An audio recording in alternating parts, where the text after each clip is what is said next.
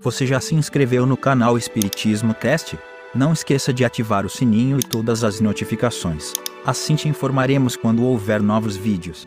E ajude a manter este trabalho voluntário, clicando em Seja Membro. Com isso você nos ajuda a produzir mais conteúdo sobre nossa rica doutrina, com a melhor qualidade técnica possível. E não se esqueça de clicar no like e compartilhar com seus amigos. Gratidão pela sua presença.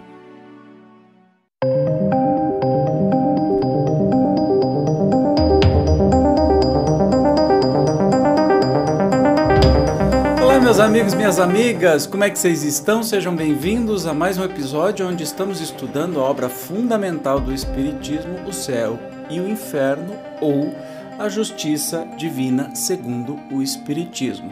Nós estamos na minha parte preferida deste livro, que é justamente os testemunhos né, é, dos espíritos que foram e voltaram é, para dizer como é que foi a passagem, como é que está do lado de lá. E especialmente nós estamos é, nos relatos dos espíritos felizes. Então, é a coisa mais linda do mundo. Vamos sem demora, hoje nós vamos estudar do espírito de Samuel Felipe. Vamos ver quem que ele foi. Este era um homem de bem na verdadeira acepção da palavra. Ninguém se lembrava de o ter visto cometer uma ação mal ou errar voluntariamente no que quer que fosse. De um devotamento extremo aos amigos, podia-se ter como certo seu acolhimento, se tratando de quaisquer favores, ainda que contrários ao seu próprio interesse. Trabalhos, fadigas, sacrifícios, nada o impedia de ser útil, e isto sem ostentação, admirando-se quando se lhe atribuía por estes predicados um grande mérito. Jamais desprezou os que lhe fizeram mal, antes se dava pressa em servi-los como se bem semelhante lhe houvessem feito. Tratando-se de ingratos, dizia: Não é a mim, porém a eles que se deve lastimar, posto que muito inteligente e dotado de natural vivacidade, teve na terra uma vida obscura, laboriosa e bordada de rudes provações. Podia-se comparar a essas naturezas de escol que vivem na sombra, das quais o mundo não fala e cujo brilho não se reflete na terra. Aurira no conhecimento do Espiritismo uma fé ardente na vida futura e uma grande resignação para todos os males da existência terrena. Finalmente, faleceu em dezembro de 1862, na idade de 50 anos, de moléstia atroz, sendo seu passamento muito sensível à família e aos amigos. Evocamo-lo alguns meses depois do trespasse. Olha que legal. Então, uma pessoa muito, muito venerável, assim, humilde e obscura, né, que passa pela terra e ninguém nem fica sabendo direito que alma de escola que passou por lá. E morreu com 50 anos. Olha só que interessante. Então a comunicação foi alguns meses depois da passagem, né? Então a pergunta: Tendes uma recordação nítida dos últimos instantes da vida na Terra? Perfeitamente, conquanto essa recordação reaparecesse gradualmente. No instante preciso do desprendimento eram confusas as minhas ideias.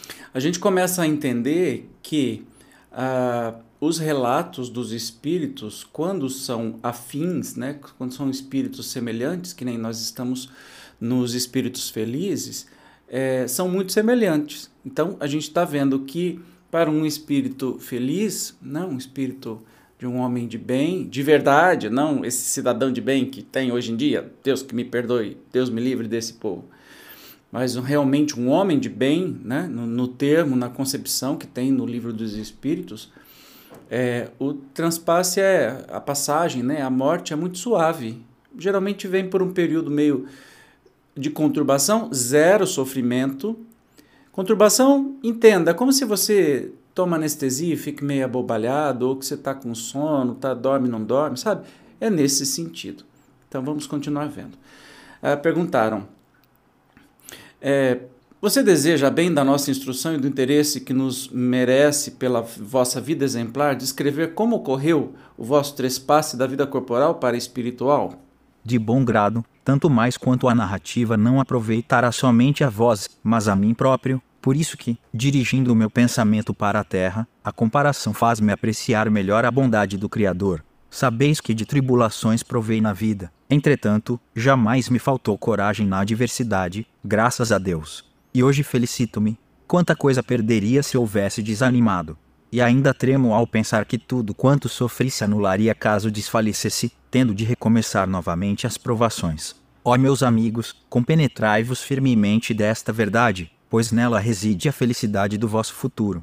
Não é, por certo, comprar muito caro essa felicidade por alguns anos de sofrimento. Ah, se soubesseis o que são alguns anos comparados ao infinito, se de fato a minha última existência teve algum mérito aos vossos olhos, outro tanto não diríeis das que a precederam. E não foi senão a força de trabalho sobre mim mesmo, que me tornei o que ora sou. Para apagar os últimos traços das faltas anteriores, era-me preciso sofrer as últimas provas que voluntariamente aceitei. Foi na firmeza das minhas resoluções que escudei a resignação, a fim de sofrer sem me queixar. Hoje abençoo essas provações, pois a elas devo ter rompido com o passado, simples recordação agora que me permite contemplar com legítima alegria o caminho percorrido. Perceba que não é uma pessoa que teve uma vida fácil. Né? A gente acha que os santos, né, as pessoas mais iluminadas, tiveram uma vida que ah, só foram bondades porque não teve nenhuma aprovação. Muito pelo contrário. Né? Mas ele vem nos encorajar aí para passar com resignação, porque o que, que é essa vida perante a eternidade? Não é nada, né? Mas continuemos. Ó vós que me fizestes padecer na terra, que fostes cruéis e malévolos para comigo, que me humilhastes e afligistes, vós, cuja má fé tantas vezes me acarretou duras privações, não somente vos perdoo, mas até vos agradeço. Intentando fazer mal, não suspeitáveis do bem que esse mal me proporcionaria. É verdade, portanto, que a vós devo uma grande parte da felicidade de que gozo, uma vez que me facultastes ocasião para perdoar e pagar o mal com o bem. Deus colocou-vos em meu caminho para ferir a minha paciência, exercitando-me igualmente na prática da mais difícil caridade, a de amar os inimigos. Não vos impacienteis com esta divagação, porquanto vou responder agora à vossa pergunta. Conquanto sofresse cruelmente com a moléstia que me acometeu, quase não tive agonia. A morte sobreveio-me como um sono, sem lutas nem abalos, sem temor pelo futuro. Não me apeguei à vida e não tive, por conseguinte, de me debater nos últimos momentos. Daí você percebe o tamanho da, da claridade, da luminosidade desse espírito quando ele agradece os inimigos. Agradece os inimigos por ajudarem-no a superar muitos desafios e naquela hora ele é mais bem-aventurado. Olha que coisa mais linda. Talvez aí a gente comece a entender quando Jesus diz para dar outra face, né? Quando baterem numa se dá outra face, essa resignação, esse comprometimento é um acelerar do caminho, não vingar, é acelerar do caminho. Não tem nada a ver com luta por justiça social, por defender os mais indefesos, etc e tal mas a questão de não vingança.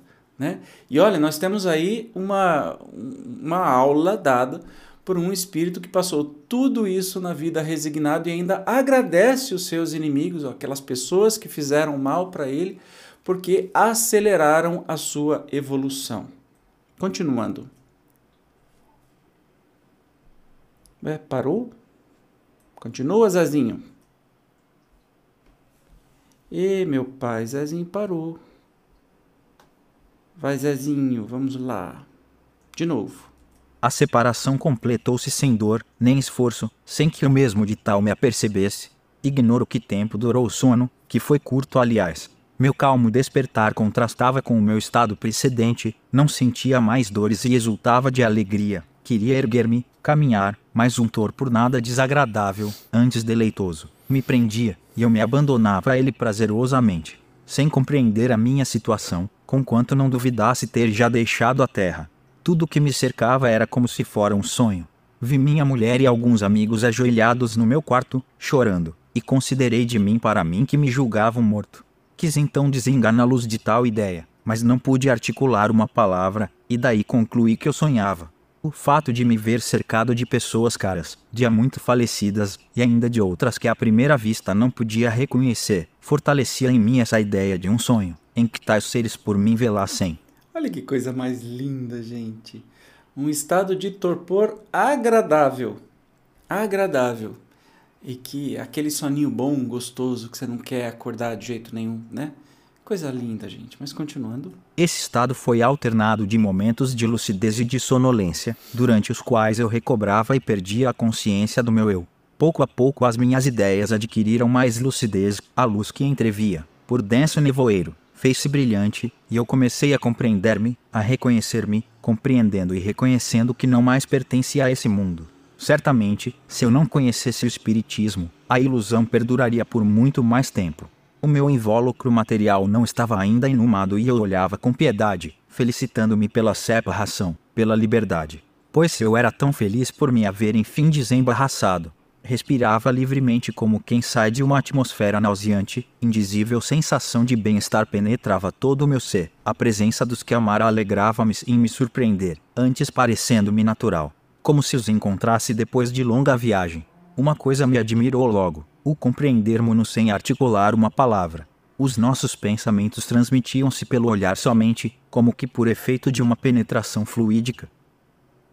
Eu não estava, no entanto, completamente livre das preocupações terrenas, e, como para realçar mais a nova situação, a lembrança do que padecera me ocorria de vez em quando à memória sofrera corporal e moralmente, sobretudo moralmente, como alvo que fui da maledicência, dessas infinitas preocupações mais acerbas talvez que as desgraças reais, quando degeneraram em perpétua ansiedade.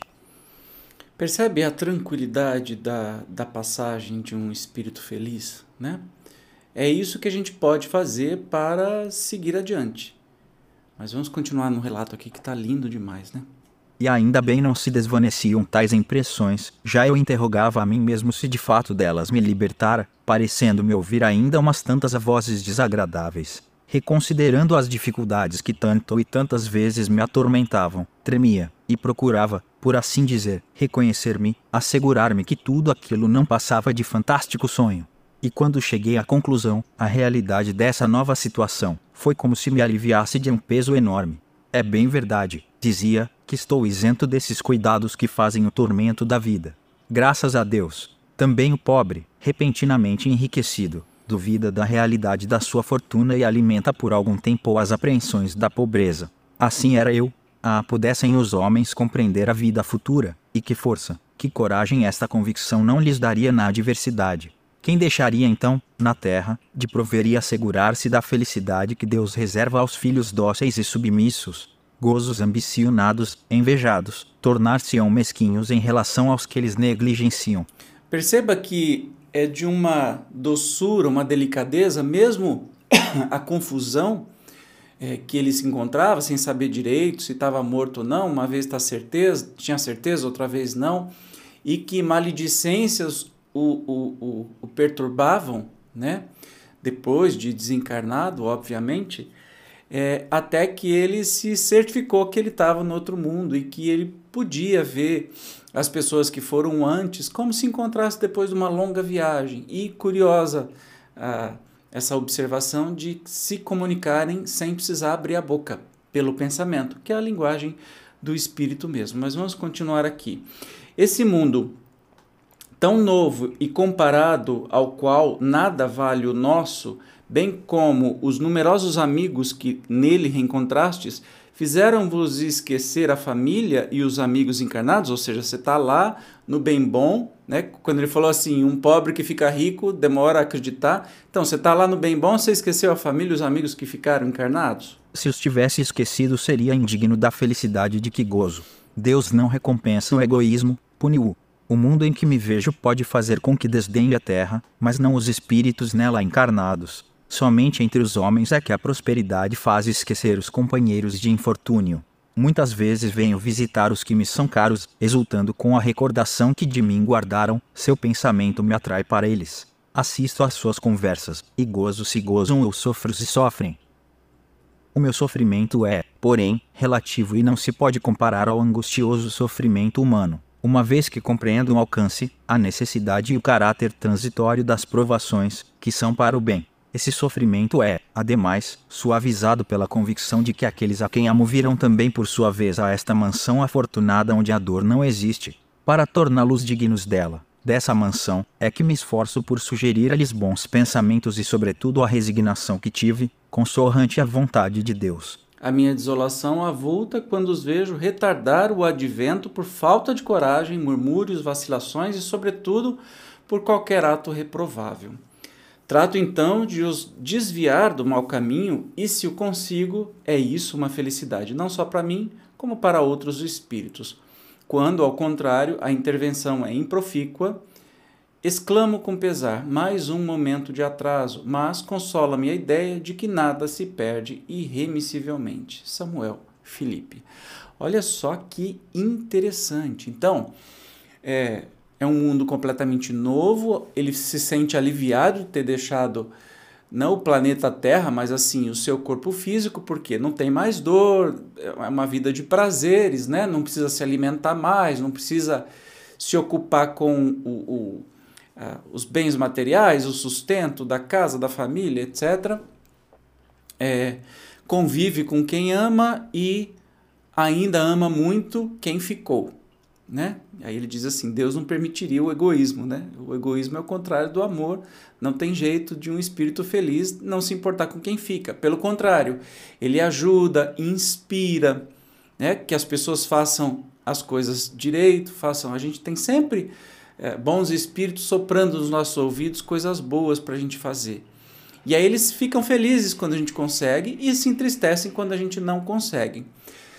Gozam com os nossos gozos, então ficam felizes com as nossas conquistas e sofrem com o nosso sofrimento, mas não é um sofrer muito grande, porque sabem que este sofrimento que nós passamos aqui no planeta Terra é regenerador. Assim como um vulcão que aparentemente destrói tudo quando entra em erupção, esconde que um tempo depois aquela terra que ele jogou para cima é a terra mais fecunda que existe no planeta. Então que de lá vai sair muita vida. Então nosso sofrimento também é assim. Do nosso sofrimento vai sair muita felicidade, muita vida e ele nos estimula aí a continuarmos a nossa caminhada. Lindo demais. Eu amo essa parte do livro. Amo com força. No próximo, nós vamos é, escutar o relato de Van Durst, que é um antigo funcionário falecido em Antuérpia em 1863, esse agora com 80 anos, com um pouco mais de experiência de vida. Você não vai perder, né? Eu te espero até o próximo episódio. Tchau!